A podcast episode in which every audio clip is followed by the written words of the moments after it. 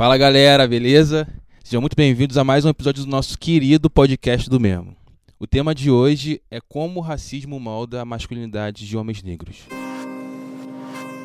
A gente sempre traz um enfoque é, racial para nossa conversa, né? Porque eu sempre coloco que é impossível falar sobre masculinidades falando apenas sobre gênero, né? A gente precisa falar sobre raça, sobre classe, sobre todas essas questões que são muito importantes. E hoje o nosso foco é 100% em questão racial, aproveitando aí a data do dia 20 de novembro, celebrando aí o mês da consciência negra. Bom, para quem não sabe, o Memo é um negócio social que oferece a homens a possibilidade de refletir em conjunto sobre o nosso comportamento. A gente faz isso é, com encontros presenciais, com produção de conteúdo, como esse podcast que já está no 14 episódio, e é, serviços como workshops, oficinas e atividades do tipo.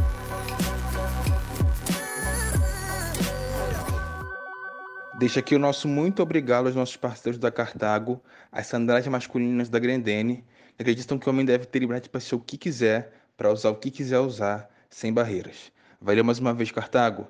Essa parceria é muito importante para a gente. Você encontra os produtos da Cartago nas melhores lojas aí da sua cidade ou na loja online da Grendene, que é uma marca que a gente já conhece há muito tempo. Para saber mais, é só entrar lá em cartago.lojagrendene.com.br ou no Instagram, arroba Cartago.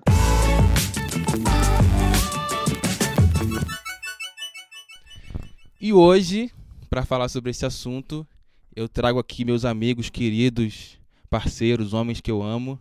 É, eu, ia, eu ia apresentar vocês, mas vou pedir para vocês é, se apresentarem. Estão tímidos ainda, mas vai fluir esse papo da melhor maneira possível. Então, por favor, se apresentem para nossa audiência. Bom, galera, eu sou o Lincoln Frutuoso, ex-integrante do Memo. É, a partir do Memo e a partir das pessoas que lá se encontraram, é, sobretudo homens pretos, a gente resolveu fundar a nossa roda, que é a Roda de Reis, é, que é justamente para discutir as especificidades que atravessam o nosso corpo aqui no, no, no Brasil, sobretudo no Rio de Janeiro. É, também sou pai da Helena, e isso acabou condicionando toda a minha existência enquanto homem preto.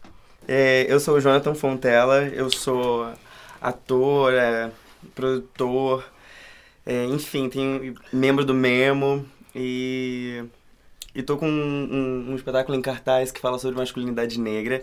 E, e esse assunto é bastante pertinente à minha vida, porque há, há pouco tempo é, que eu venho entendendo o recorte racial. Eu venho de um lugar extremamente racista, que é o Rio Grande do Sul. E, e até então eu, é, eu não entendia que eu sofria racismo e como ele é, ele tá na nossa estrutura. E acho incrível estar tá podendo estar tá aqui participar hoje. Muito obrigado. Eu me chamo Alexandre, Alexandre Avelar. É, eu sou produtor cultural, eu produzo uma companhia de dança chamada Resistência Belly Black, que são seis meninas pretas, e a gente trabalha com dança do ventre e afrofusão, né? Pra gente mostrar que a dança do ventre também é uma dança africana, também é uma dança preta. E desconstruir essa ideia da, do clássico europeu. É, vim aqui ao convite do Caio. Geo Caio. Geo Caio. É, comigo muito querido. E que é meu pai, na verdade. As pessoas não sabem, mas ele é meu pai é, participar e falar um pouquinho da minha vivência de homem trans passando por transição e etc.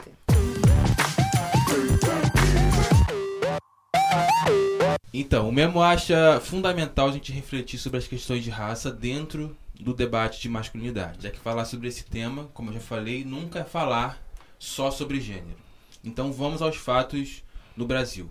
Os homens pretos são os que mais matam, são os que mais morrem e são os que mais se matam.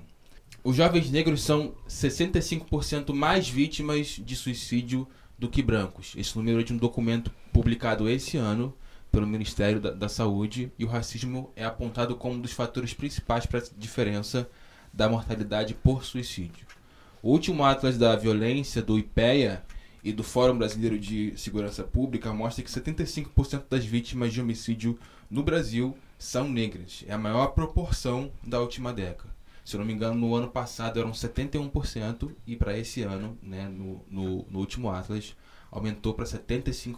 Então, para cada pessoa, para cada quatro pessoas que morrem no Brasil vítimas de homicídio, três são negras. E para fechar sobre o tempo de estudo, se a gente pega a população com mais de 25 anos com ensino superior completo, em primeiro lugar aparecem as mulheres brancas, depois os homens brancos, bem abaixo estão as mulheres pretas ou pardas e por último os homens pretos ou pardos, 7% só desse percentual. Então, para provocar ainda mais o nosso debate aqui, vamos começar ouvindo o áudio do Henrique Rechier. Ele é sociólogo, mestre em relações étnico-raciais, doutorando em sociologia, escritor, pesquisador no campo das masculinidades negras. O Henrique faz provocações bem interessantes para a gente trocar uma ideia aqui. Fala aí. Bem, para ser bem sintético, acho que tem três coisas aí que eu acho fundamental a gente refletir sobre. Uma é sobre as representações que estão no imaginário social brasileiro sobre os homens negros.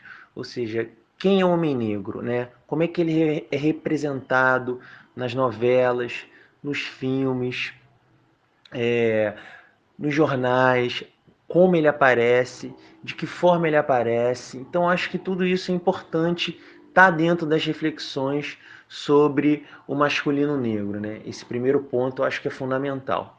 É, mas não parar aí, eu acho que a gente tem que avançar, ou seja, ir para a vida desses homens, ouvi-los, quais são as experiências efetivas desses homens, como eles lidam com essas representações sociais, quais são os, os impactos desses estereótipos nas suas vidas cotidianas, no seu acesso ao mercado de trabalho, à saúde, nas suas relações sexuais e afetivas, na construção das suas subjetividades. Isso também é importante. Como é que eles manejam, eles subvertem, eles manipulam, né, eles agregam outros elementos para se pensar e como é, que, como é que se dá essa dinâmica.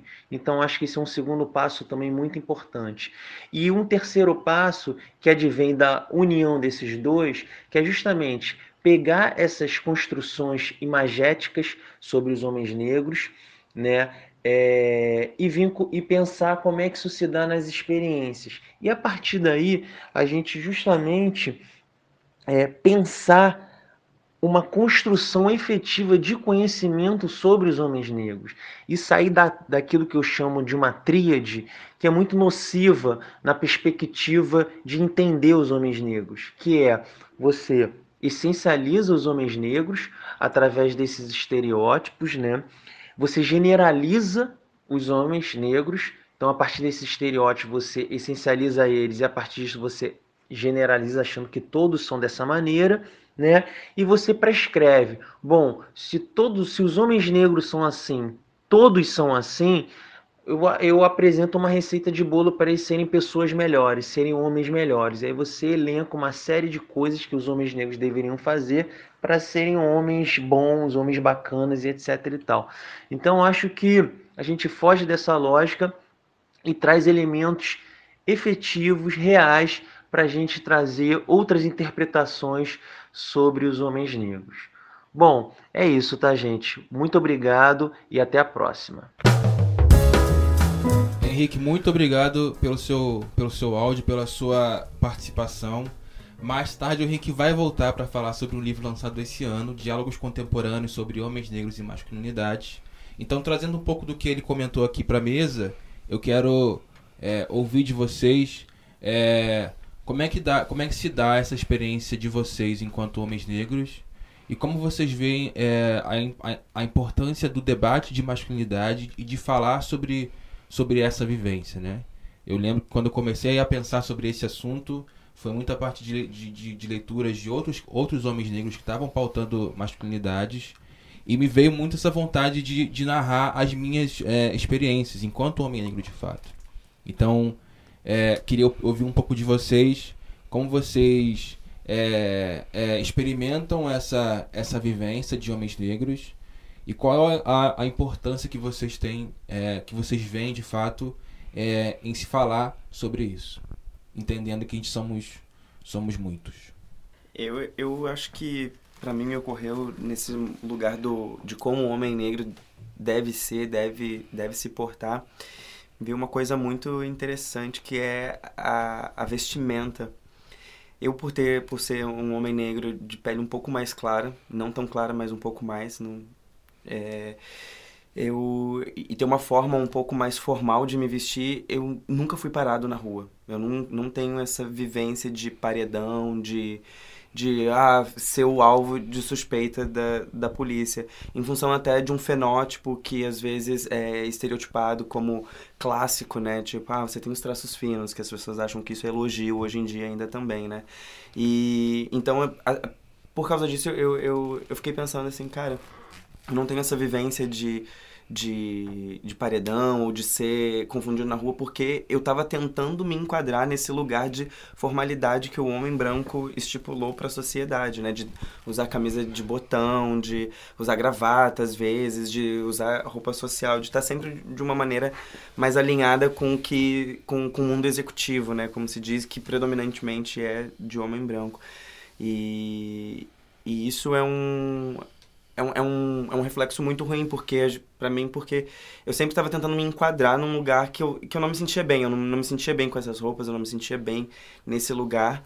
E, e era como se eu tivesse que estar todo o tempo uh, por aceitação provar alguma coisa para ser aceito. Então é me remeteu a esse esse seu relato me lembra muito de uma outra questão também que é isso né? A gente fala que é muito comum de fato é muito comum que homens negros sejam parados pela, pela, pela polícia mas isso não acontece para alguns homens negros, é. seja por sorte ou por sei lá o quê. Exato. Né? E eu fico percebendo que tem várias. É um pouco do que ele, ele traz no áudio, né? Tipo assim, dos estereótipos, né? Então, sei lá, todos os homens negros passam por isso. Todos, às vezes não, sabe? É. E, e, isso acaba que muita gente acaba que exclui essa, essa sua possibilidade de ser negro, de ser negro de fato, só porque você nunca passou por uma, por uma é, é, experiência como essa. Então, esse relato me, me, me, trouxe muito isso. Assim. Tem muitas pessoas negras hoje em dia no, no Brasil que já nasceram com uma condição financeira boa, que teve pai e mãe, sabe? Que sempre teve comida na mesa. E continuam sendo homens negros, continuam sendo pessoas negras que vão é, experimentar esse racismo de outras maneiras e que é importante falar sobre eles também. O Meia é um bairro de Zona Norte, no Rio de Janeiro, né? Claro, porque eu acredito que te, esteja. Tem gente que vai ouvir isso. Que Graças a Deus, do mundo inteiro. não sabe onde é o Meia. Mas é um bairro muito. classe média zona mesmo, né? Zona Norte do Rio de Janeiro. E eu fico pensando assim que se eu olhasse a minha volta, primeiro que só tinha três pessoas na minha rua que eram pretas, né? Eu, Isabela e o, e o Arthur. É, e isso já é uma, uma, uma parada assim. Se eu, eu paro a pensar, eu olhar os meus amigos, olhar as pessoas que estão à minha volta, o fato dos meus pais serem casados há 36, 37 anos é uma exceção. Isso já me traz é, uma parada que a maioria das pessoas pretas não tem, que é a noção de família construída de uma maneira comum, tá ligado? Uma maneira é, retilínea, assim. É, é, a gente não tem muito essa, essa construção, né? E isso já traz pra gente um, um, um, certo, eu não gosto de chamar muito de privilégio, mas uma certa vantagem de, de não passar por algum... Porque é, é aquilo, né? Você entender que você tem alguma vantagem é você entender que você não precisou passar por algumas coisas para se construir, né? E não necessariamente que você tem algo a mais do que outra pessoa, né? Você vai ter uma perda aqui, um ganho ali, mas enfim. É... E essa relação com meu pai né? Essa relação, apesar de bater muito frente com ele, mas essa relação do, com meu pai me traz norte, me traz me guia, sabe? E a falta disso, seja lá pai, mãe, avó, seja o que for, a falta dessa, desse núcleo, dessa construção familiar é muito problemática, né? A gente...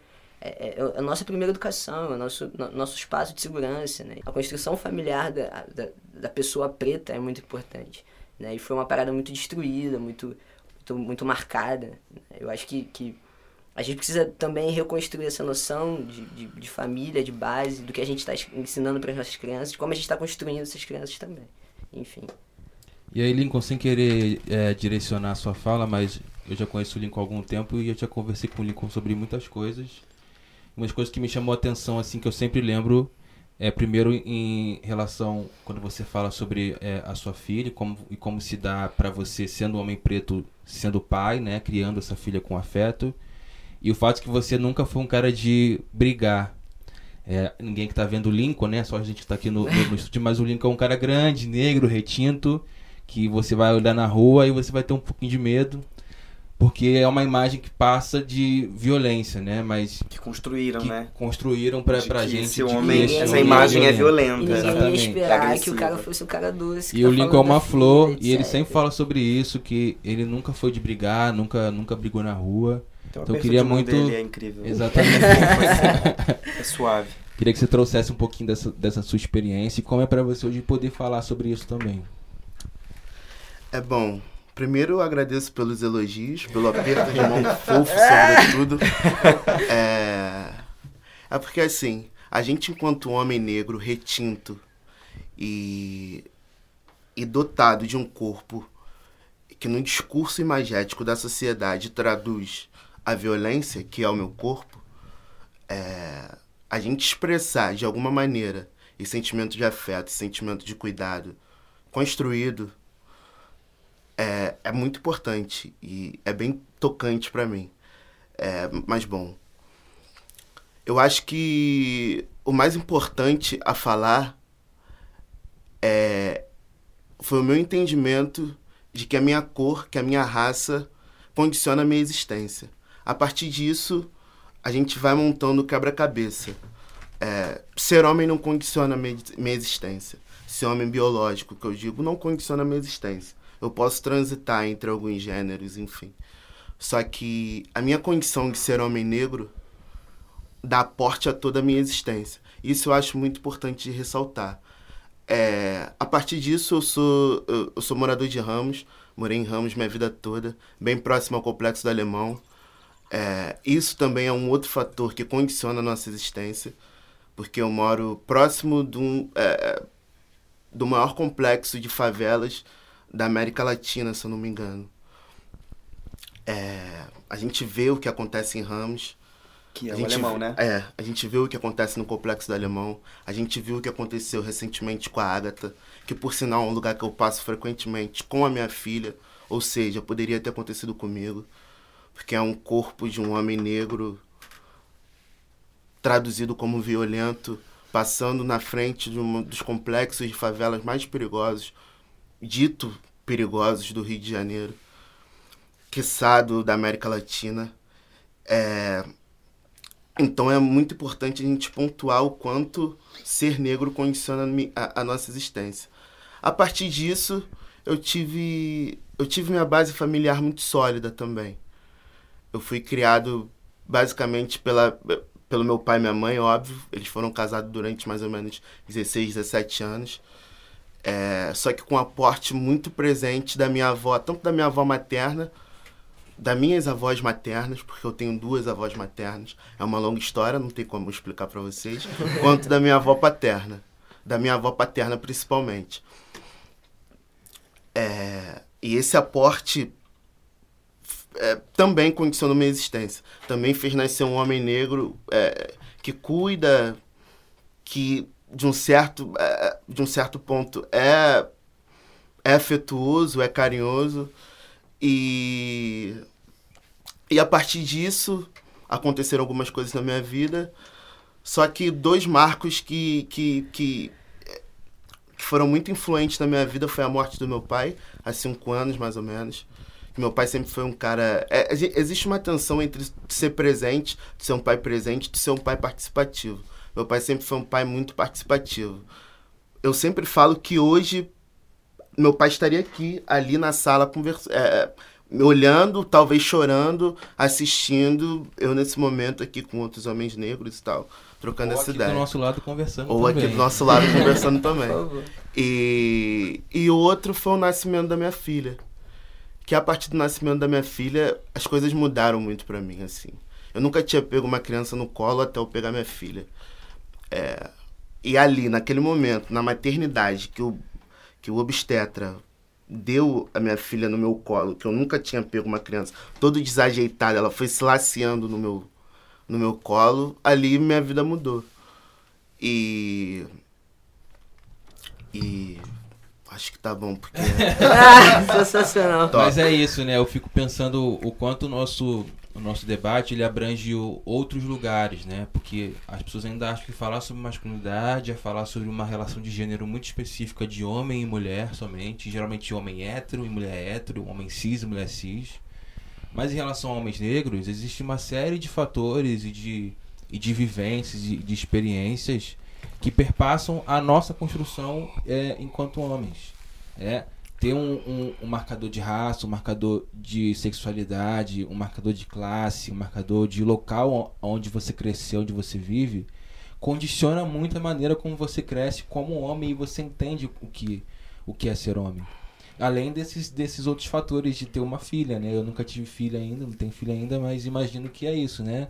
Muda muito a nossa, a nossa experiência. E é muito importante falar sobre isso.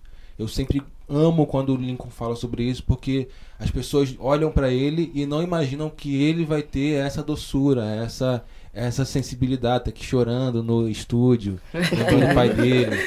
Então acho que isso é muito importante, acho que, enfim, é um bom começo de papo pra gente e para as pessoas ouvirem que falar sobre masculinidades negras é, são muitas, né? Aqui somos somos em quatro e somos diferentes, temos vidas diferentes e experiências diferentes, então estou bastante feliz e animado com esse episódio.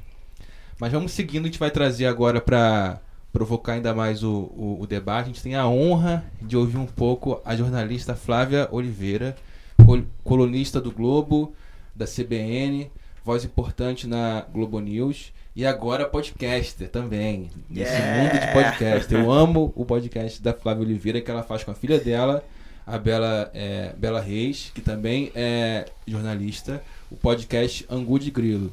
Então a gente convidou a Flávia, a mulher negra, que ocupa um espaço tão importante a falar para a gente sobre a importância de homens negros participarem do debate de gênero.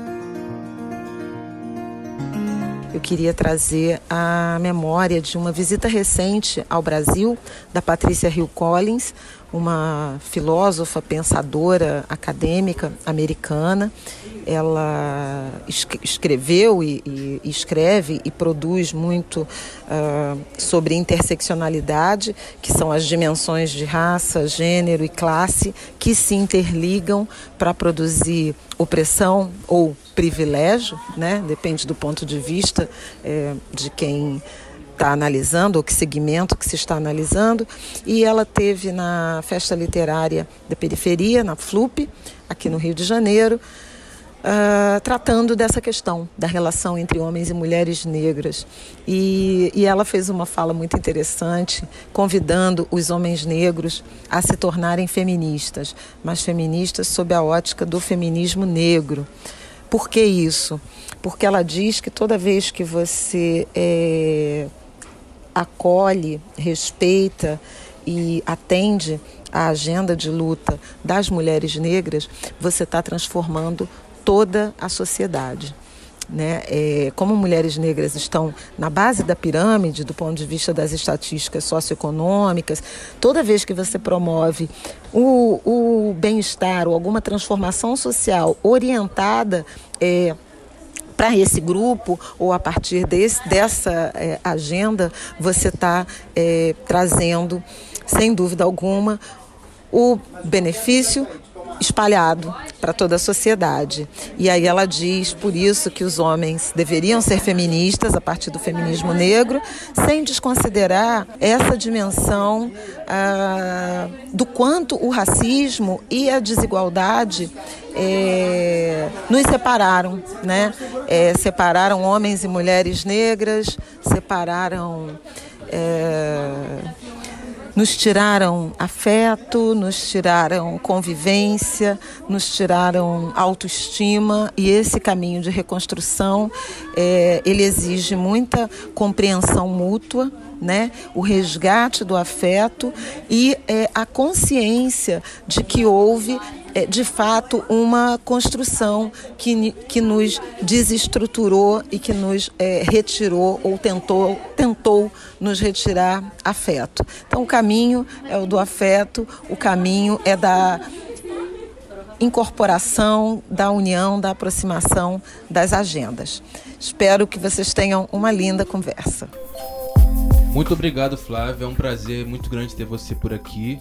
Eu quero trazer agora para os meus amigos, né? A Flávia fala sobre esse convite para que os homens negros se tornem feministas, mas feministas sobre a ótica do feminismo negro, né? Que assim a gente transforma é, a sociedade. Eu confesso que muito do que eu comecei é, a ler sobre, sobre masculinidades negras foram foi através de mulheres negras, né? De, de é, Angela Davis, Bell Hooks e outras mulheres também aqui do, do, do, do Brasil que traziam essa, é, esse enfoque muito importante de que para falar sobre, sobre gênero, sobre questão é, racial, precisa a gente incluir também homens negros é, nesse debate. A gente aqui, enquanto pessoas negras, né, enquanto homens negros, se está é, muito em contato com mulheres negras.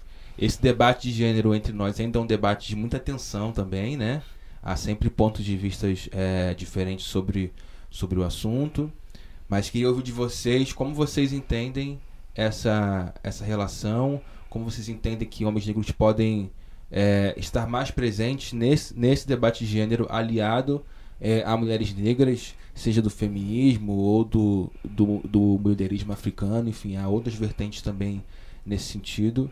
Mas enfim, como vocês entendem essa, essa parceria aí entre homens e mulheres negras é, no debate de gênero?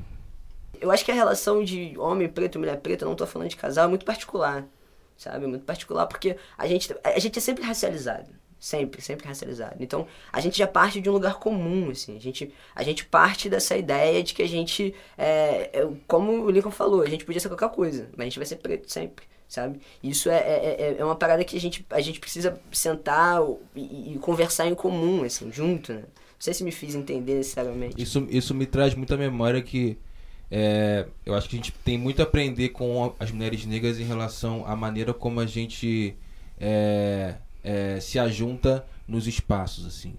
É, eu sou da, da, da Baixada Fluminense, do, do é, Rio de Janeiro, que é um lugar pobre, né? E sobretudo negro. Criado pela minha mãe, minha mãe solo, né? É, criou ali a mim e os meus irmãos é, sozinha, como muitas mães. E no meu bairro eu percebo que existe uma, um senso de, de, de comunidade que ele é levado pelas mulheres negras, assim. Então eu sempre, eu sempre relembro, por exemplo, que na minha época de infância, quando minha mãe tinha que é, trabalhar ou sair, quem cuidava de mim eram outras mulheres. Era a vizinha, era a tia, era uma outra vizinha, sei lá o que. Então elas se ajudavam muito. Assim, as mulheres as mulheres cuidam muito da nossa comunidade, né? Acho que de uma maneira geral, as, as mulheres negras.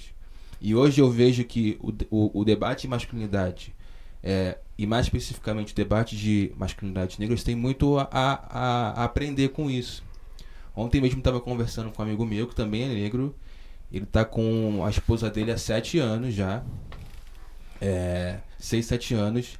E falou, cara, a minha esposa faz terapia, minha esposa tem várias amigas negras dela, que elas estão juntas o tempo inteiro, participa de vários grupos, participa de coletivos, se, é, se ajuntam. E eu vejo em vários momentos que eu tô, tipo assim, sozinho, né?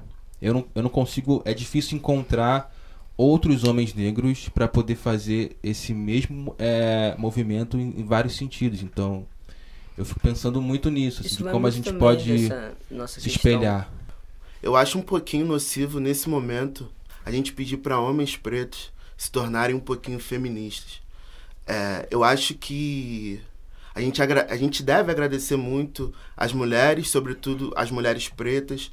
Aqui eu digo de uma mais velha que eu admiro muito, sou super fã, que é a Lélia Gonzalez, é, de, de trazer o debate de gênero, de ampliar o debate de gênero, é, botar um foco no debate de gênero que possibilita o homem preto a pensar a sua existência. Mas eu acho que a gente está nesse momento de entender a nossa história, eu acho que a gente está nesse momento de dialogar entre a gente eu acho importante, sim, dentro desses diálogos, ter uma participação mais heterogênea, mas eu acho muito importante esse momento do nosso autoentendimento. Da gente se pôr vulnerável, não no mundo, que eu acho muito nocivo o homem preto se, se fragilizar para o mundo. A gente não tem o direito de se fragilizar para o mundo. Mas eu acho muito importante a gente se fragilizar, a gente se pôr num movimento de vulnerabilidade entre a gente. É, eu acho que o nosso escopo hoje somos nós, homens negros. Sim. E a partir disso, a gente vai conseguir estabelecer outros tipos de diálogos. A gente não se criou como comunidade. Exatamente. E, e a partir disso, o Caio trouxe, trouxe, trouxe um, uma fala que é muito importante, é, que as mulheres negras elas conseguiram é, trazer esse senso de coletividade, trazer esse senso de, de, de, de, de se, se pôr sujeita da, da sua própria vida. E eu acho que esse é um movimento importante que o homem tem que fazer, que só vai conseguir fazer a partir desses espaços de diálogo. Eu acho que o homem preto ele tem que se, se tornar sujeito da sua própria existência.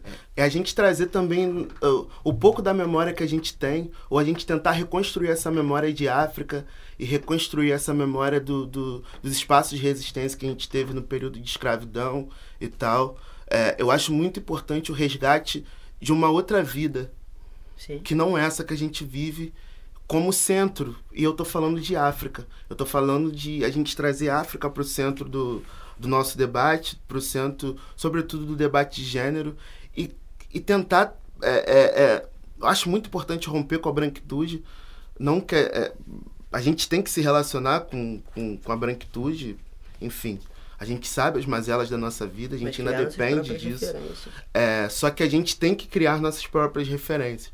A gente tem que trazer a África para o centro, trazer uma perspectiva diferente. E eu acho que isso passa por a gente dialogar entre a gente. E se conhecer, principalmente. E acho que o mais importante disso, né, da gente estar em, em, em- em movimento constante com outros homens negros, é que isso é, nos auxilia na nossa existência e tipo facilita também a vida de outras pessoas, né, principalmente de mulheres negras. Se você é um cara negro que está se cuidando, que está conversando sobre os seus problemas, que está fazendo terapia, é, você vai se tornar mais mais saudável, né? Naturalmente e vai conseguir estabelecer um diálogo melhor e, e- e mais profundo tanto com outros homens negros quanto com mulheres negras também. Então é um movimento muito importante nesse sentido. Cara, e o importante é, eu também. É um negócio que eu fico muito feliz em, em participar dessas rodas. É essa troca de experiência mesmo.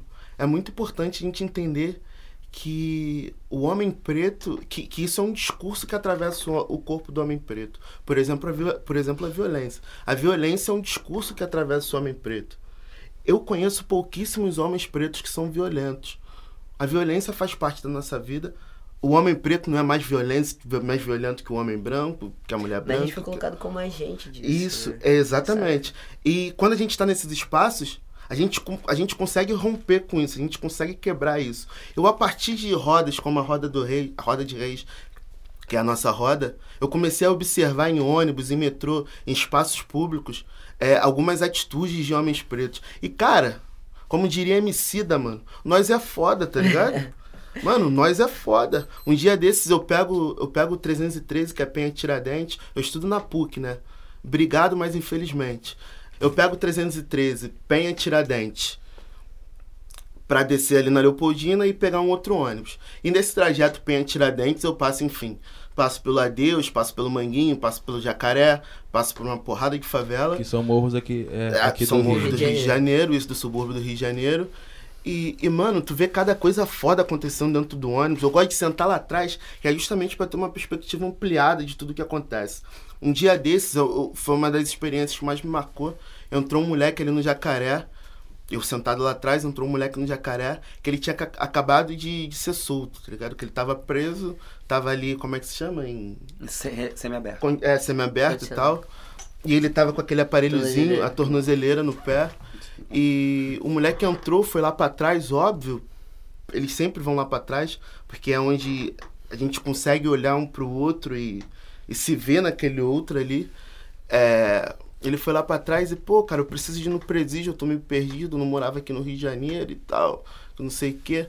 Aí, enfim, eu e alguns uns dois homens negros que estavam ali atrás, a gente explicou mais ou menos pra fazer como é que ele fazia, pra dizer como é que ele fazia pra chegar nesse presídio que ele queria ir. E, mano, olha que atitude foda, cara. Um desses caras, que também entrou no jacaré dentro, com ele, dentro é, junto com ele, no ônibus, é, bom, se ele entrou no jacaré, ele não tem grana, mano. Grana ele não tem. Sejamos realistas. A não ser que ele fosse um branco que tinha ido lá comprar. comprar Pois é, pois é, pois é.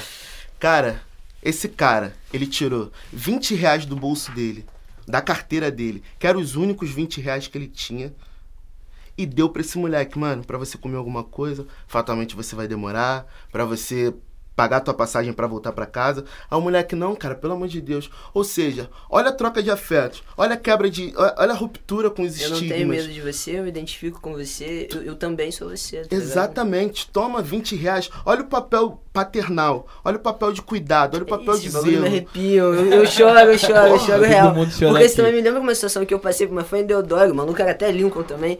Nessa mesma situação, eu peguei o 437 ali, moro na Baixada, e desci em Deodoro pra subir o viaduto pra pegar o trem. E tinha um moleque que eu não sei onde entrou, e tava baixado no, no- na parte de trás ali do- do- dos bancos altos. E eu fiquei olhando pra cara dele, tava descalço, só de bermuda e tal. Enfim, eu falei, mano, isso aqui em algum momento vai dar merda, porque motorista de ônibus é uma galera estressada, com todo motivo do mundo, né? Enfim, dupla função e etc. E foi basicamente isso. Eu falei, mano, eu vou pagar a passagem dele, paguei, pá. E ele, eu falei, ó, pode levantar, senta aí numa boa. E aí ele desceu, eu falei, você quer trem e tal. Como ele tava descalço, cacei uma loja ali pra ver se comprava um chinelo pra ele, alguma coisa, mas não tinha. E aí ele falou, pô, obrigado tal, abracei. Eu falei, mano, é, a gente não vai se ver de novo, sabe qual é? A gente não, não vai né, se encontrar, mas eu confio em você, eu acho que vai dar tudo certo na tua vida. Ele começou a chorar, eu também, porque eu choro por qualquer coisa. E eu, eu acho que é isso, assim, a gente precisa muito é, perder o medo de nós mesmos, né? A gente precisa muito é, é, se identificar, se enxergar no outro, assim, porque que o moleque era nocivo, porque que ele... É, é, é- essa noção. E eu acho que também a gente também, sei lá, parte muito dessa ideia de que tudo precisa ser documentado. Trazer África, trazer, né, fala, e, e- e os griots já, já mostravam isso, pra gente, que é, o que eu falo pra você tem muito sentido, é, eu não preciso ler em lugar nenhum, eu só preciso dizer pra você que você também sou eu, porque a gente passa pelas mesmas coisas. A diferença entre eu e o Lincoln, a diferença entre o, o moleque que entrou no jacaré, assim, é meramente sorte. Meramente sorte. E é Poderia importante falar sobre isso, né? Na- narrar isso, é, deixar isso em evidência, porque o nosso papel enquanto homens negros é, obviamente, questionar as nossas próprias atitudes enquanto homem para outras pessoas, mas também questionar a imagem que os outros criam sobre nós. É o que você falou, eu conheço pouquíssimos homens negros que são violentos. A grande maioria deles não são violentos. E que e, e se são, muitos deles são violentos porque sofrem violência. É, eu trabalho em escola, já, já, já falei sobre isso algumas vezes.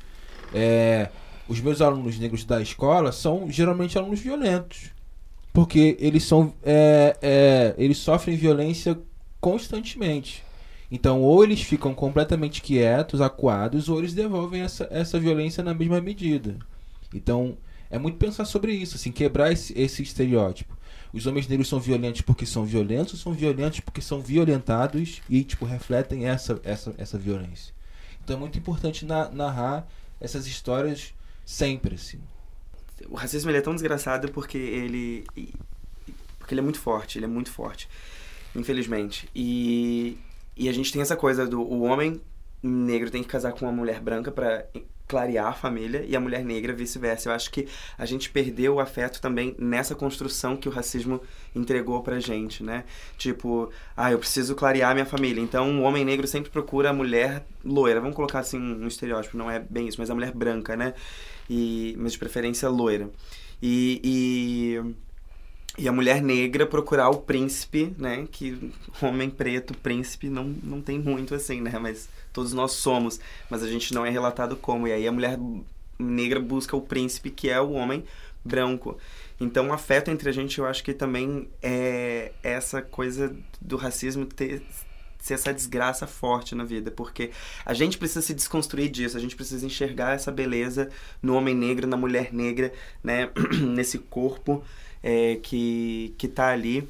Então, a gente ficou muito fragmentado em, é, nesse sentido de, de ser afetuoso, homem e mulher, né? Falando de uma relação hétero, mas homem negro com homem negro, mulher negra com mulher negra também, né? Falar de, de relações de, de todos os tipos. Então, a gente, ficou, a gente sempre buscou clarear, ficar com uma pessoa mais clara para poder ser aceito. É, também, né? Volta aquele assunto da aceitação. Tipo, o homem negro também não consegue é, ter afeto com outro homem negro porque você é meu concorrente. Só um de nós dois vai ser elegível ao mundo branco. Então eu tenho que ser melhor que você, sabe? Eu tenho que ser melhor. Eu tenho que estar melhor que o meu homem. Eu não tenho que ser melhor. Com certeza. Então, Eu não tenho que ser melhor que os outros homens. Eu tenho que ser melhor que aquele homem preto, porque ele é que me ameaça, né? De fato. Porque se não for eu, é aquela coisa tipo que Uh, se não for eu, vai ser ele, então que seja eu. Não, vai ter que ser os dois. Tem que ser os dois. É, a gente sabe que às vezes é, é, os espaços de poder só, só deixam um de nós entrar, né? Exatamente. Né? Então a gente vai ficar aí se matando entre nós para ver quem é que vai ser é, esse um. Mas enfim, eu queria já trazer um outro ponto, que é um outro áudio do, do, do Henrique. A gente vai trazer aqui o Henrique de novo, para ele falar um pouco sobre o livro Diálogos Contemporâneos sobre Homens Negros e Masculinidades. Ele foi um dos organizadores e também escreveu um, um capítulo, que é o primeiro livro sobre, o, sobre esse tema no, no Brasil. Que eu também, Caio César, tive é, o grande privilégio e prazer de também escrever um capítulo sobre isso. Henrique, Henrique também é referência viva. É. Curto muito. Aí, partindo dessas inquietações, eu resolvi fazer algo a respeito, né? Então, conversando com algumas pessoas e tudo mais, eu cheguei no Rolf, né? Até pesquisando sobre o assunto, eu lendo algumas coisas. Conheci o professor Rolf de Souza, antropólogo da Universidade Federal Fluminense, uma das grandes referências nacionais sobre o assunto. Ele topou organizar né, um, um livro e tudo mais, e eu resolvi convidar vários homens negros para escrever né, nesse livro. Então, é um livro coletivo. Então, sou eu e Rolf na organização, mas você tem grandes referências também no livro, como o próprio Osmundo Pinho, né? O Davidson Faustino, que faz o prefácio, tem outros que não estão no livro, mas também são referências importantes para a gente, como Valdemir Rosa, o Alan Ribeiro. Você tem algumas mulheres também muito importantes que debatem masculinidades negras. Você tem a Joanice Conceição, você tem a Mônica Conrado. Mas nesse caso, para esse livro, eu fiz questão de chamar os homens né? Eu quis trazer a perspectiva masculina sobre essa sua construção, né? que eu acho que é fundamental e isso acaba que não aparece tanto no debate, porque geralmente os homens aparecem ou apareciam como aqueles que são apontados, né? mostrando as, os seus déficits, os seus defeitos e tudo mais mas não trazendo as suas perspectivas, as suas potencialidades. Então, quis destacar isso no livro, né? Então, você tem esse viés político do livro, que é uma, uma afirmação do protagonismo dos homens negros sobre esse debate, que é um debate sobre eles próprios, né? Então, isso, eu acho isso fundamental. Então, quis destacar isso no livro. É... O próprio Caio César, ele participa do livro, ele tem um artigo muito interessante sobre o assunto, que é bem sensível e delicado para a comunidade negra, que é um que fala sobre as afetividades dos homens negros, né? Isso é bem importante. Mas você tem debates sobre sexualidade, debates sobre transmasculinidades, saúde, né? É, mestiçagem, é, grupos de homens negros né, conversando sobre si, sobre a sua construção. Então, o, o livro ele tem uma gama diversa de, te, de temas e de produtores, ou seja, são homens negros oriundos de diversos espaços, estados, classes, cores, né? São homens negros diferentes. Isso é importante é, justamente para ir contra essa estereotipia que desenha um tipo de homem negro e quer encaixar que esse homem negro na nossa diversidade. Então, mostrando que o homem negro é muito mais do que aquilo que dizem que o homem negro é. Né? Então, acho que o livro cumpriu bem o seu papel. É, eu fico, fiquei muito contente. O livro saiu esse ano e está rodando aí o Brasil todo. Então, é, é isso, gente. Eu queria agradecer novamente ao Memo, queria agradecer ao Caio César. Espero ter contribuído um pouco aí para a discussão que vocês vão levar eu tenho certeza que será um ótimo debate. Muito obrigado, gente, e até.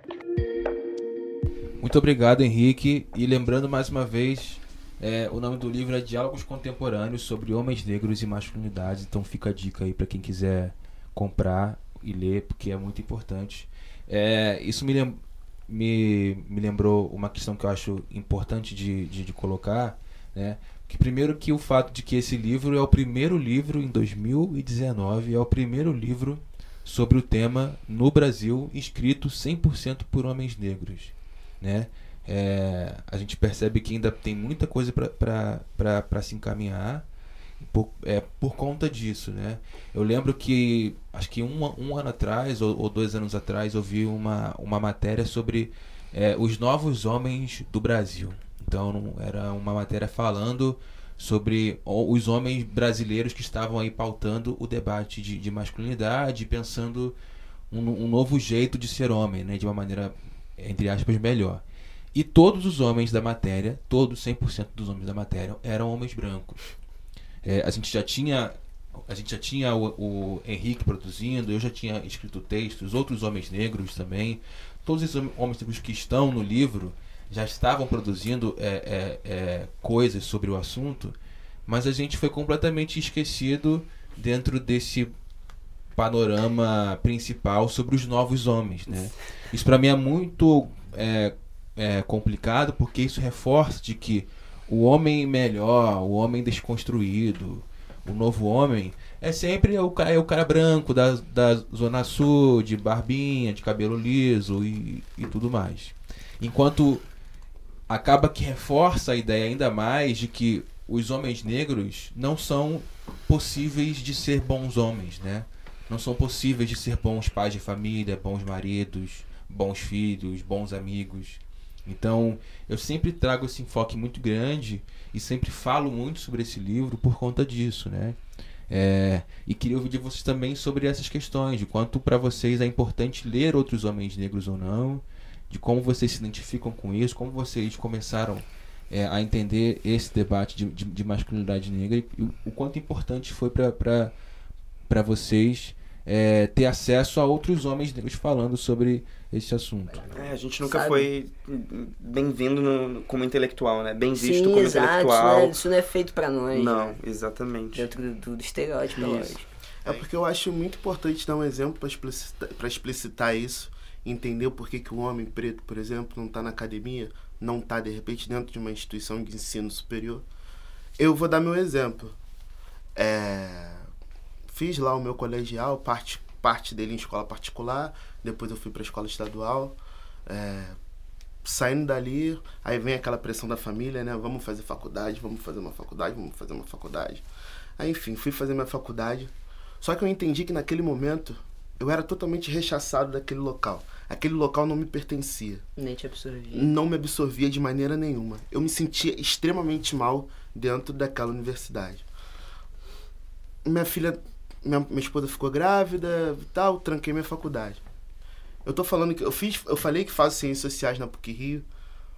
É, eu tenho 29 anos, cara. Eu tô no segundo período, aliás, fiz 29 anos ontem. Pera aí. Homem preto vivo. É, é, assim, eu fiz. É, eu, aos meus 28 anos, eu retornei à faculdade. Eu tô no segundo período de ciências sociais. Numa faculdade que tenta ser includente, mas é extremamente excludente. Mas hoje eu me sinto dono de mim a ponto de, de, de conseguir permanecer ali dentro. É, fazendo um contraponto a isso, eu trago o exemplo de, de uma pessoa muito próxima de mim, que eu não vou falar quem é, porque senão fica muito fácil de identificar e eu não sei se ele vai sentir a vontade para isso. Sou eu? se for eu, pode falar. Que assim, é, um homem preto que eu amo pra caralho, enfim. É, mano, eu acho impressionante o como a branquitude destruiu a vida desse moleque. Ele não tem noção disso, porque ele não acredita nisso que a gente fala. Uhum. Ele não Eu acredita em racismo, sim, sim. ele não acredita, ele tá em outro lugar. Só que ele não tem noção do quanto a branquitude destruiu a vida dele. Ele não se sente capaz de conversar com uma mulher sem falar de sexo e sem falar do tamanho da piroca dele. Sim. Ele não se sente à vontade de ler apesar de ser um cara extremamente inteligente, ele não se sente à vontade para estudar. Ele fala que estudo não foi feito para ele. Ele fala que ele não consegue. Um dia desses aconteceu de alguém pedir para ele escrever uma carta. Ele não conseguia escrever aquela Tiram carta. Tiram da gente por... as subjetividades. A gente não se conhece como um indivíduo.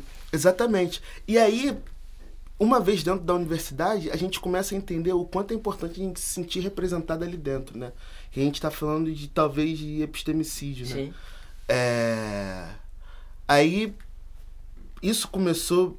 Hoje eu me sinto muita vontade de estar ali dentro. Um dos motivos é Eu absorvo o que, o que, o, o que tem ali para me dar naquele momento, uma vez que eu estudo ciências sociais, eu estudo esses caras chato pra caramba. Uhum. Brancos.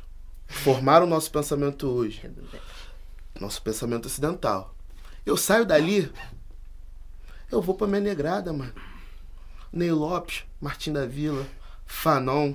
Esses dois, que por sinal são caras que deveriam ter mais atenção da gente. Pai intelectual do cara. O pai intelectual. amo, eu amo inclusive, o pai intelectual. Inclusive, o pai intelectual do Caio me ajudou pra caramba a entrar na universidade. Que eu pedi uma ajuda pra ele e tal. Nem conheci o Caio ainda. Eu pedi uma ajuda pra ele, ele foi super solícito comigo. Uma vez que ele também faz ciências sociais, fez ciências sociais, né? Eu? Não, teu Não, pai. Eu- Meu pai é de história. História, isso. Então eu pedi pra ele algum, algumas dicas ali e tal. No Twitter ele foi super solícito comigo. É, E Lélia Gonzalez e Beatriz do Nascimento e Cida Bento. E outra coisa muito importante também é a gente romper com esse novo colonialismo, que é o colonialismo americano. A gente trazer África para o centro e trazer a nossa brasilidade também, porque é isso que nós somos. Nós somos americanos do Sul, nós somos brasileiros. Então a Angela Davis teve que sair do, do- dos Estados Unidos para falar pra gente ler Lélia Gonzalez, que a Lélia Gonzalez norteou o pensamento dela todo.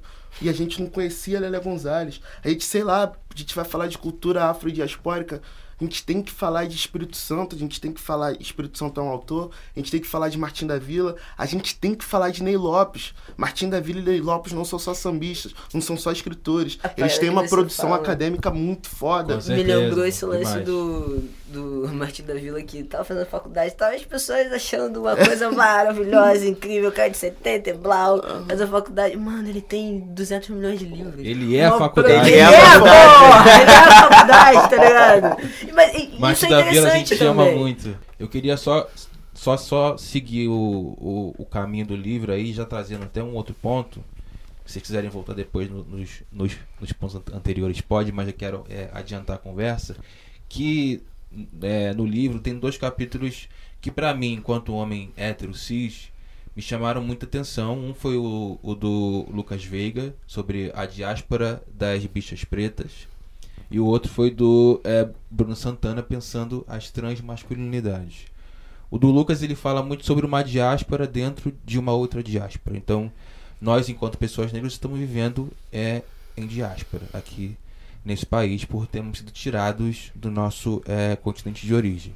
E os homens negros homossexuais vivem uma outra diáspora dentro dessa diáspora querem que é não não não serem é, aceitos muitas vezes pela sua família, pela sua, pela sua é, é, comunidade e pelo movimento negro também, às vezes. Né? Então, foi um ponto que me chamou a atenção. E o do Bruno Santana, que fala sobre transmasculinidades negras, dois pontos me, me, me chamaram a atenção, que ele fala basicamente sobre uma, uma, uma passabilidade cis, enquanto homem preto.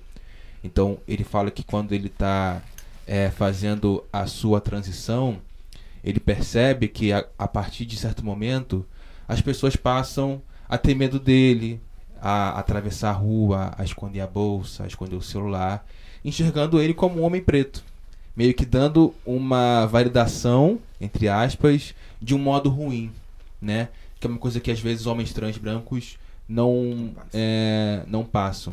E uma outra questão que ele fala que também me, me, me interessou ainda mais é que a gente sabe que os homens negros são é, construídos através do seu corpo, né? E mais especificamente do seu pênis. Então, o homem negro é um pênis, né? É um, é um fetiche sexual. Então, ele como homem, ele como homem negro, como ele vai construir essa masculinidade não tendo um pênis, né? Como ele vai se colocar no mundo como homem negro trans é, sem um pênis. Então, esse assunto me, me trouxe muitas, muitas questões. assim. Então, a gente tem aqui um homem trans, que é o Avelar, um homem não, não, é, não é, heterossexual, que é o Jonathan. Então, eu queria ouvir de vocês como vocês é, experimentam esse debate entre os homens negros. A gente sabe que, por uma noção de hipermasculinidade que é, que é colocada sobre nós, é, há muita é, transfobia e há muita é, é, é, homofobia ou bifobia é, entre os homens negros também, né? Então, como a gente pode estar mais atento dentro do debate de masculinidade nessas, nessas questões, né? Não, não, não ser um, um, um debate de homens negros que fala só sobre homens negros héteros, héteros cis. Pra mim, assim, eu, eu, sempre, eternamente, até o último dia da minha vida, eu vou falar sobre isso, é, me baseando, me, me, me, me calcando mesmo em terapia. A terapia salvou e salva minha vida todo dia, todo santo dia. Porque eu sempre falo que quando eu, eu tomei. a- Até pra transicionar foi um, um processo terapêutico, né? Que precisei mesmo. É, ser homem preto é foda, é bravo. E como você vai sentar, parar, pensar e querer assumir pra si, né? ainda que eu não, não veja de uma forma como uma simples vontade, mas uma necessidade, é, assumir pra si todos esses estereótipos. Né? Não é uma parada simples e não é. Acordei hoje e tô afim, tá ligado? É, a gente precisa que os profissionais de psiquiatras, psicólogos, enfim, toda a galera que trabalha com a nossa cabeça, toda a galera preta, saiba das nossas especificidades. É, a gente é uma, uma população muito, muito massacrada psicologicamente, né? E eu sempre falo que, galera- que quando eu decidi fazer a transição, quando eu falei, ah, não tem mais jeito, é isso, e, e, enfim, eu fui empurrado a mim mesmo para isso, é, não sou só eu que tô transicionando. Meu corpo vai mudar, óbvio, a minha aparência vai mudar, eu vou assumir todos esses estereótipos dos homens pretos, porque a passabilidade é natural, mas é, todas as pessoas que estão à minha volta estão transicionando comigo. O que, que é essa mudança socialmente falando, que é essa, essa mudança psicologicamente falando? Vocês, homens cisgêneros, é, estão desconstruindo, apesar de eu não gostar muito desse termo, estão desconstruindo é, tudo o que foi posto pra vocês na infância, adolescência etc. É, eu tô construindo a minha masculinidade. E ainda que esses estereótipos sejam extremamente problemáticos, eu aprendo muito com eles a justamente não repeti-los, a justamente não sê-lo e, e, a- a ajudá-los também a entender que há outras formas de ser homem, entender que o que você é, faz de uma forma tão agressiva para si mesmo você não precisa fazer. Você não precisa ser é, exageradamente viril, você não precisa ser. é, ab- ab- ab- abandonar os seus traços femininos, por exemplo, que é uma parada que a gente é, não, não, não consegue lidar muito bem. Assim, é, é, é muito complicado pro homem preto entender é, a docilidade, entender a fragilidade. E que isso não perpasse pelas suas atitudes, assim, sabe? É, eu- eu- enfim, eu resumo a minha vida como eu não preciso ser aquilo que me oprime, basicamente. sempre esperam que homem, o homem o homem gay cis negro ele não pode ser passivo. Ele tem que ser ativo. E isso é, é, é quase que uma regra não? Pô, Um negão negão né um negão pô vai ter um né um negoção grandão então ele vai ser ativo. E às vezes não né como na- tem no espetáculo que eu faço é, acontece e, e também no, em Oboró, é, que é o espetáculo, é, tem uma parte do, de, de, de depoimentos em vídeo que o Leonardo Peçanha fala que ele deixa de ser é, objeto de, de desejo para ameaça, né? Então ele sai de um lugar, porque a mulher é objeto. A, a mulata, né? Mulata, expressão horrível também. A morena, que é outra também que vai lá, mas enfim. A mulher negra, ela é né, o objeto de desejo. Negra fode pra caraca, não sei o quê. Não, não é isso. E aí quando é, transmuta, né? Tipo, a pessoa tem um- uma outra identidade, passa a ser ameaça. Ah, lá vem o negão, esconde a bolsa dele, É sabe? por isso que as nossas vivências elas são tão particulares. É, No sentido. Eu, eu, eu preciso racializar tudo porque eu sou racializado o, o tempo, inteiro. todo. É. Exato. E, e- então é, é muito, muito ruim, porque como homem negro a gente tem que estar, apesar da palavra não ser tão legal mesmo, a gente tem que estar se desconstruindo a todo tempo, porque são muitas coisas que nos- já entregaram moldadas pra gente, né? Tipo, ah, como é ser gay. Então eu tinha um, um padrão branco de ser gay também, porque eu tinha que ser é, ativo exclusivamente. Eu não podia ser passivo jamais, né? Pela minha condição e tal. E isso porque as pessoas imaginavam uma coisa de mim, né? Do, do meu corpo, de uma parte do meu corpo. E, e- e me reduzindo a isso, né? Eu acho que o homem também, é- o homem e a mulher negra, eles são muito reduzidos a objetos sexuais, ainda, né? Muito, assim, tipo, desejo e tal. Eu quero só seguir o assunto e trazer um outro ponto. É, que é pensar como se dá a nossa relação com pessoas brancas, né? Como essas pessoas brancas influenciam é, a nossa performance enquanto homem negro. O Lincoln falou do, do amigo dele que não consegue conversar com uma mulher sem falar sobre o tamanho do seu pinto.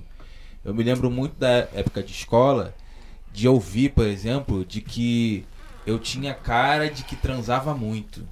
E eu nem tinha transado ainda. E eu adorava ouvir isso.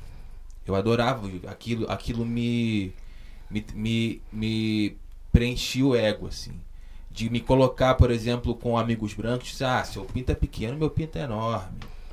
De quando vai transar, por exemplo, com, com uma mulher ou com algum homem, a gente é, fazer a nossa performance baseado no que a gente acha que o outro espera da gente. Então, queria ouvir um pouco de vocês, de maneira sucinta, é, como se dá para como se dá para vocês essa essa relação com pessoas brancas que nos, que nos enxergam como corpos, né, homens negros como corpos, e o quanto isso in- influenciou ou ainda influencia é, a nossa é, performance enquanto homens. É, eu acho importante também, porque a gente tá falando de. No caso do exemplo que você deu, a gente tá falando de hipersexualização, né? Então, eu acho importante também a gente entender que pro homem preto, e numa certa medida, por que não, pra mulher preta, num dado momento, essa hipersexualização é a grandeza que a gente tem. Então, é foda a gente chegar e apontar pra aquele mano que, porra, ele construiu sua existência através é tudo da que a gente tem. através do vezes. que o professor Rolfo Malungo de Souza, que é o que o Rechia trouxe ele aqui, ele chama de falomaquia. Então, o homem preto, ele constrói sua existência em cima disso. E esse cara que eu falei, por exemplo, ele está construindo a existência dele em cima disso. Então é importante a gente tentar, de alguma maneira, subverter essa ideia, a gente tentar mostrar para ele que não é só isso, mas também é importante a gente respeitar isso, porque assim, é a grandeza que a gente tem. É, sei lá, a galera que mora na favela ali, de repente, um moleque. Qual é a grandeza que a gente tem? A gente não discute tanto isso. Qual é a grandeza que aquele moleque de favela tem? Você sabe que isso é uma parada que assim, sabe um dos lugares que eu mais me sinto à vontade? Barbearia. Que corta cabelo a 5 reais, não é barbearia gourmet que corta 35, tá ligado? É sério. Se o seu barbeiro cobra mais de 20 reais pra cortar o Tá seu metendo cabelo, a mão e com certeza aí em Botafogo. ele é boy. É.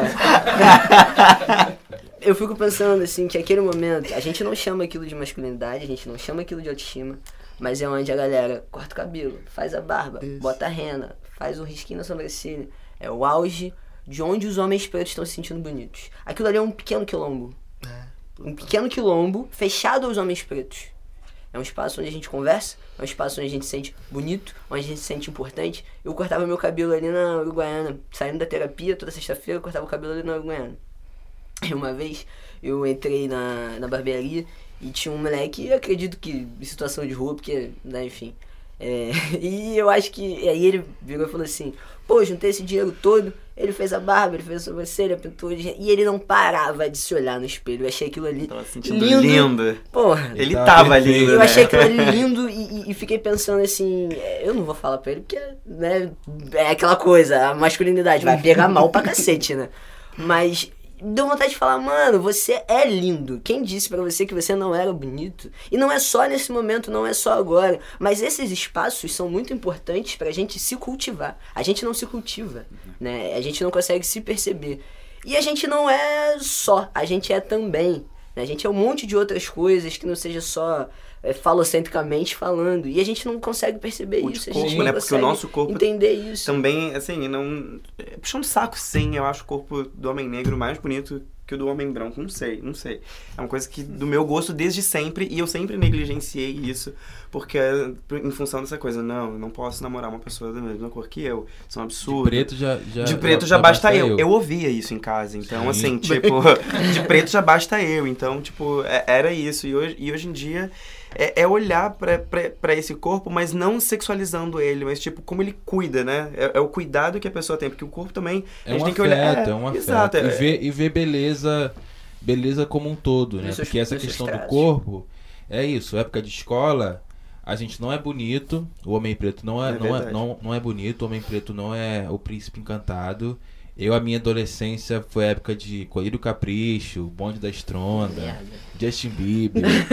então, sem chance pra gente. você. Os homens pretos não são vistos como é, é, é, inteligentes.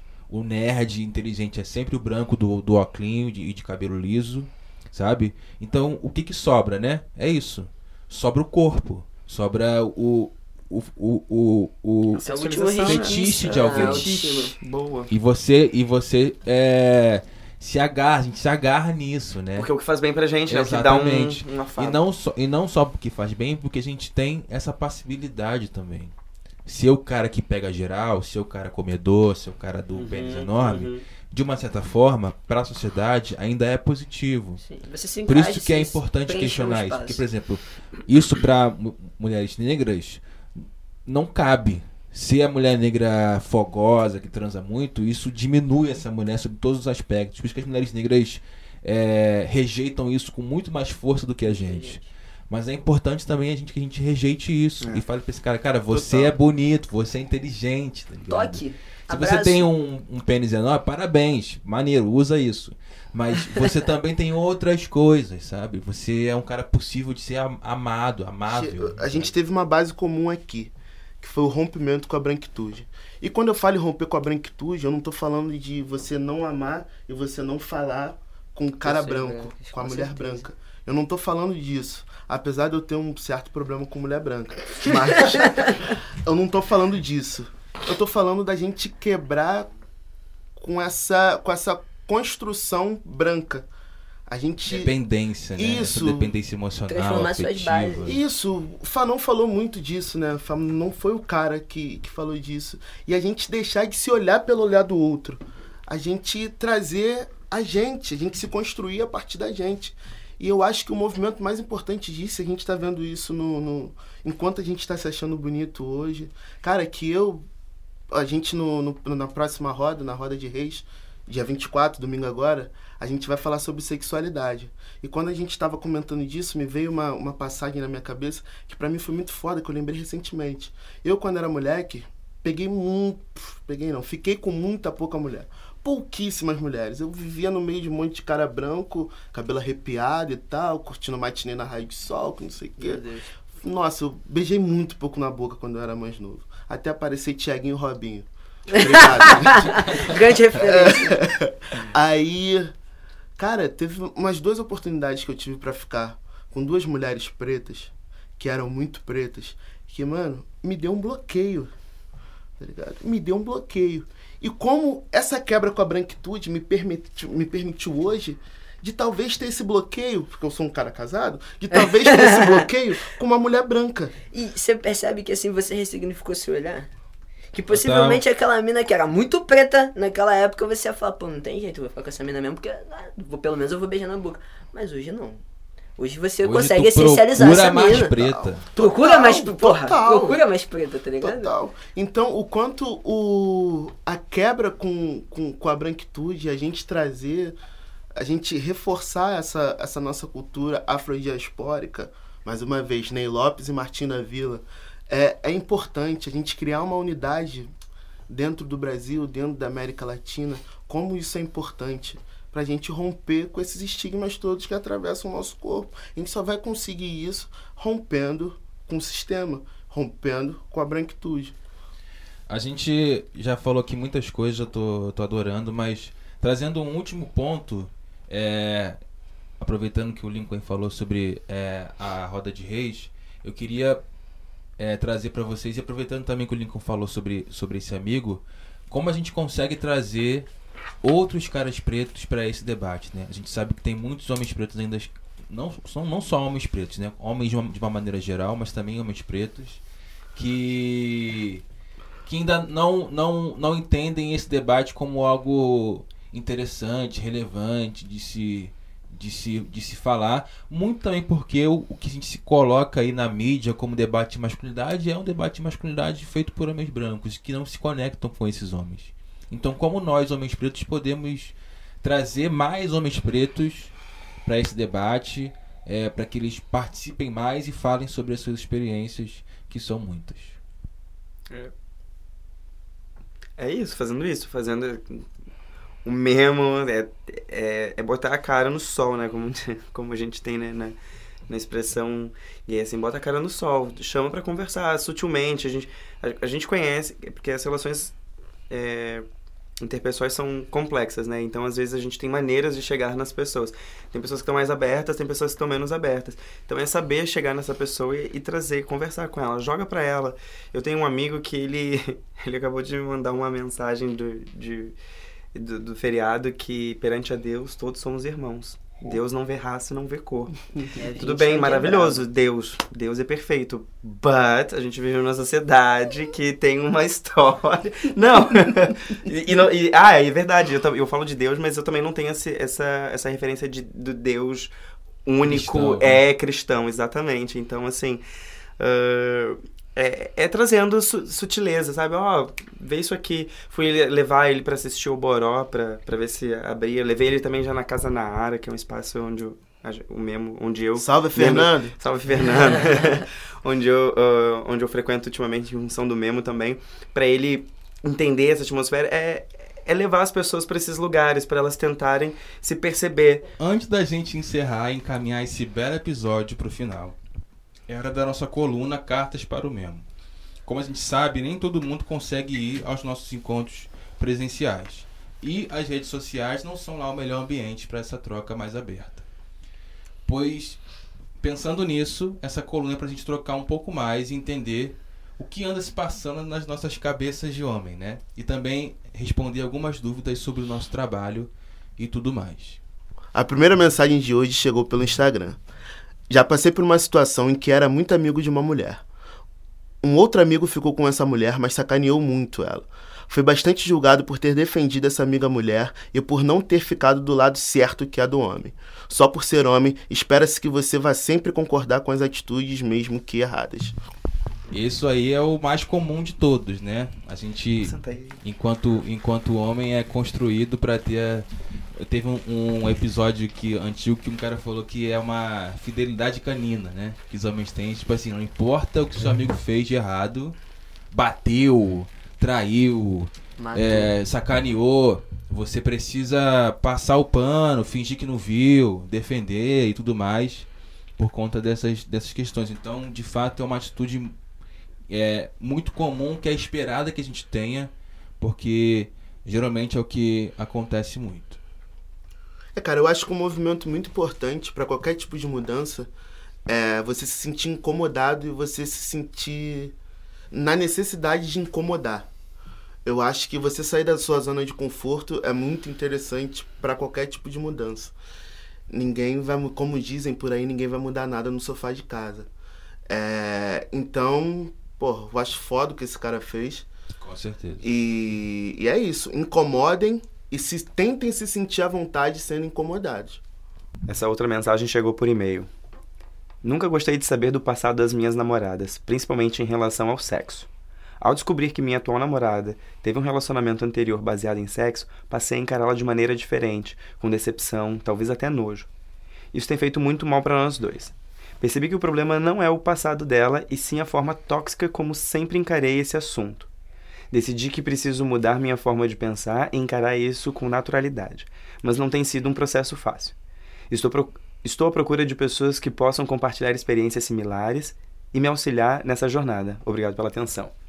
Bom, nisso aí eu tenho uma experiência pessoal. Eu lembro que quando eu comecei a namorar minha ex, eu tinha 17 anos.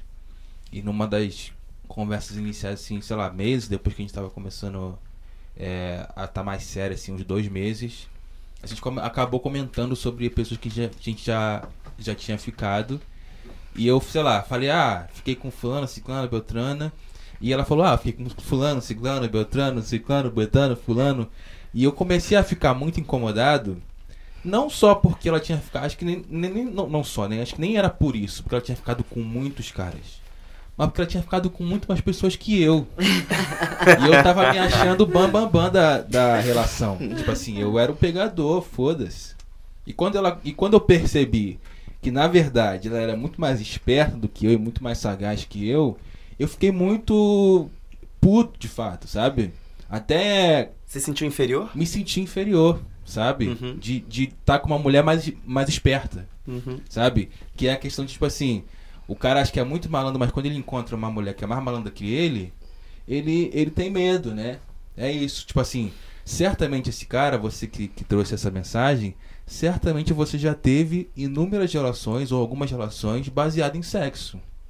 Mas quando a sua namorada fez a mesma coisa com você no passado, que nem tava com você, você enxerga ela como, como um nojo, sabe? Com nojo. Sendo que você não se enxerga com nojo, sabe? Então acho que é muito essa, essa percepção de se, de, de se sentir inferior mesmo, que a gente precisa tratar. Acho que é isso que você colocou é perfeito, assim, é uma coisa sua, sabe? De conversar com outros caras e principalmente assumir.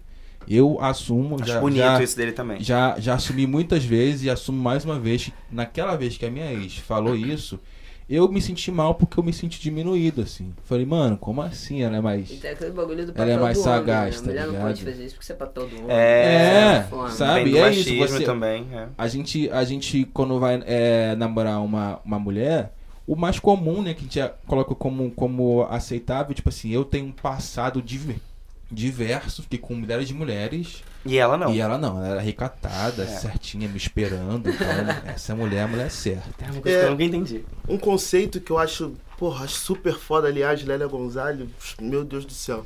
Sendo Ela Que mulher. essa- organizada Te ama também. é, é, que ela traz num texto dela que eu esqueci o nome, que é muito foda, que é esse conceito eurocristão branco, né? Se é eurocristão, é branco, que a gente tem. Aí, mais uma vez, eu vou falar da quebra com a branquitude. É porque, de acordo com Lélia Gonzalez, é, no- os homens, eles tendem a, a, a acreditar que a mulher ou são puta ou são santas. Aí entra naquela dicotomia que ela trouxe entre Maria Madalena e Nossa Senhora.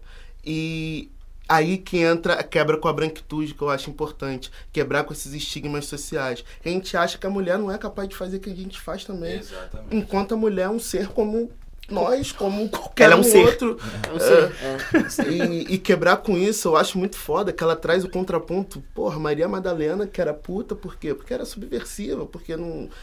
Tava quebrando o sistema, tava quebrando com a ordem. E a Nossa Senhora, que é.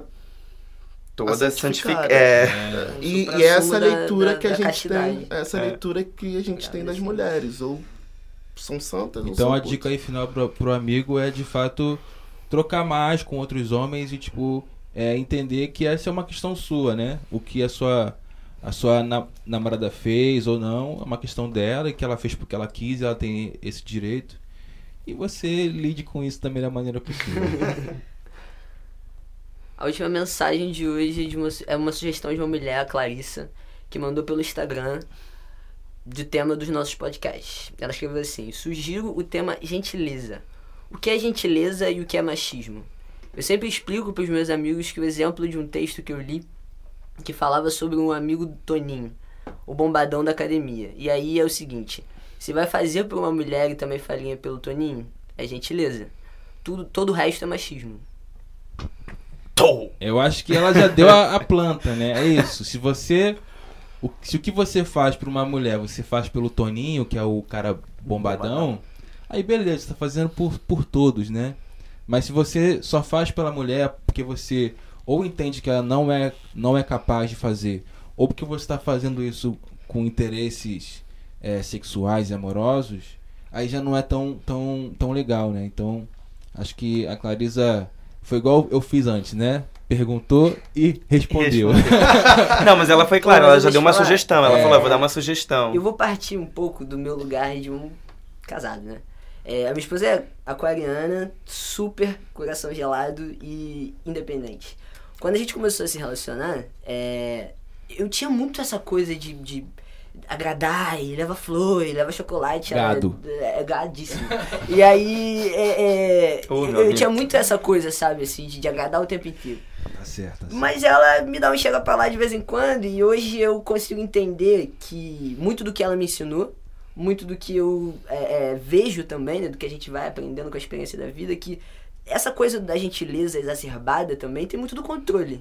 Né? Quando é, aquele, aquele excesso de mimo é um controle para que você continue aqui dentro dessa órbita. né? E eu continue mantendo aquela relação baseada onde é confortável pra mim e não pra ela, né? Se eu te dou tudo, se eu te agrado de todas as formas, não tem motivo pra você sair daqui. E eu te controlando é muito mais fácil, né? E aí quando eu percebi que ela se sentia invadida dessa forma, eu preciso pisar no freio e eu preciso entender que nem todo mundo é carinhoso exageradamente e nem todo mundo também quer isso. E isso também pode ser uma forma de controle, mesmo que, entre aspas, muitas aspas, educada. É, eu no quesito gentileza, mais uma vez eu vou falar, se tá Leandro, nós é foda, tá ligado? A gente tá falando de homem preto. Eu observando homens pretos no, no- no- na esfera pública, é, mano, nós é foda. Eu sou um cara assim, eu costumo levantar, eu costumo ceder o lugar, só que eu sempre fico pensando é, até que ponto eu tô fazendo por gentileza e até que ponto eu tô me dobrando pra caber dentro desses lugares. É, eu acho que é, É que ia um, que, é um, que é um debate muito importante pra gente enquanto homem preto. Com eu certeza. faço muito isso. Só que eu tô na PUC, eu pra entrar num elevador com, sei lá, elevador cabe 15 pessoas, 14 e meia são brancas, tá ligado? É um absurdo. Então eu fico me dobrando todo e fico me, me, me escondendo todo pra caber dentro daquele espaço.